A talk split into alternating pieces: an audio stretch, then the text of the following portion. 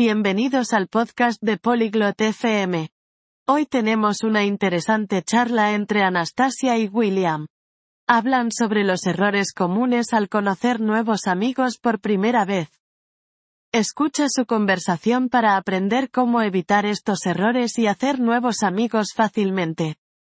Comencemos la conversación ahora. 안녕하세요, 윌리엄. 어떻게 지내세요?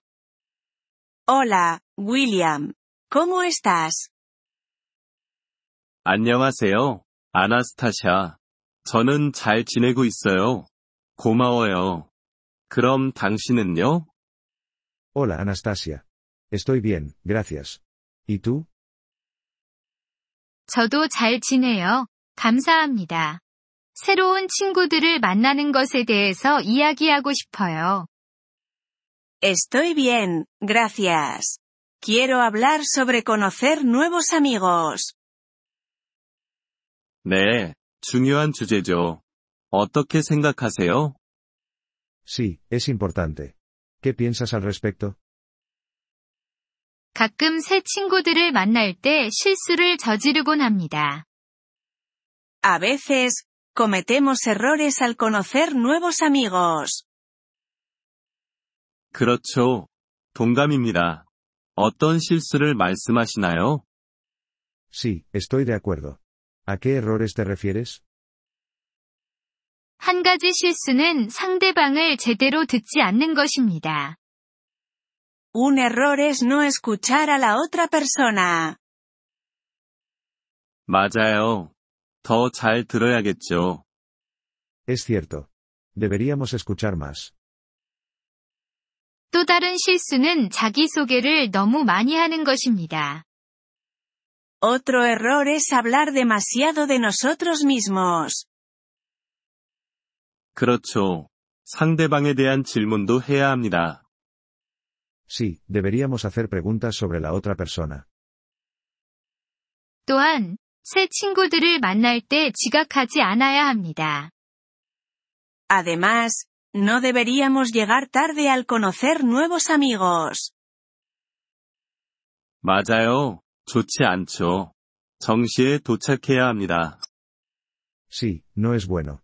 Deberíamos ser puntuales. 또 다른 실수는 이름을 기억하지 못하는 것입니다. Otro error es no recordar su nombre. 그렇죠. 상대방의 이름을 기억해야 합니다. Es cierto. Deberíamos recordar su nombre. 핸드폰을 너무 많이 볼 경우에도 실수입니다. También deberíamos evitar mirar nuestro teléfono demasiado. 그렇죠. 예의가 아닙니다. 집중해야 합니다. Sí, no es educado. Deberíamos prestar atención. 또한 만날 때 미소를 짓지 않는 것도 실수입니다. Otro error es no sonreír al encontrarnos. 맞아요. 미소가 중요하죠. Es cierto. Una sonrisa es importante.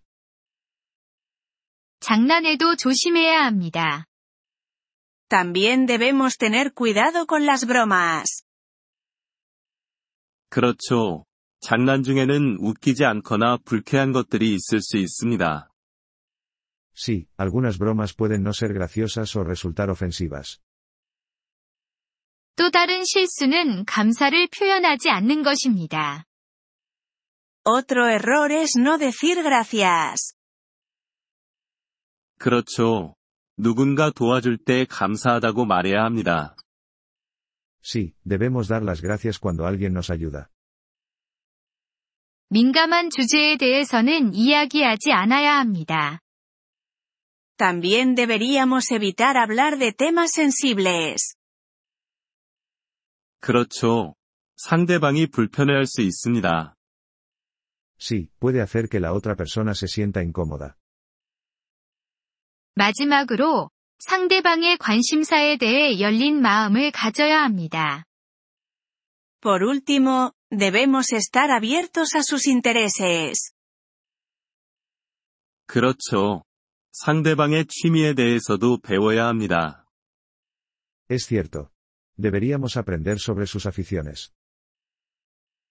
이 팁들이 새 친구들을 사귈 때 도움이 될 것 같아요.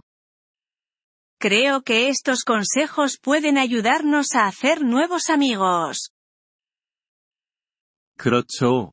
동감입니다. 친절하고 상냥해야 합니다. Sí, estoy de acuerdo. Debemos ser amables y simpáticos. 이야기해줘서 고마워요, 윌리엄. Gracias por la charla, William. 천만에요. 아나스타샤. 좋은 하루 되세요. De nada, Anastasia. Que tengas un buen día. 이번 폴리글롯 FM 팟캐스트 에피소드를 들어주셔서 감사합니다. 진심으로 여러분의 지지에 감사드립니다. 대본이나 문법 설명을 받고 싶다면 웹사이트 폴리글롯 FM을 방문해주세요.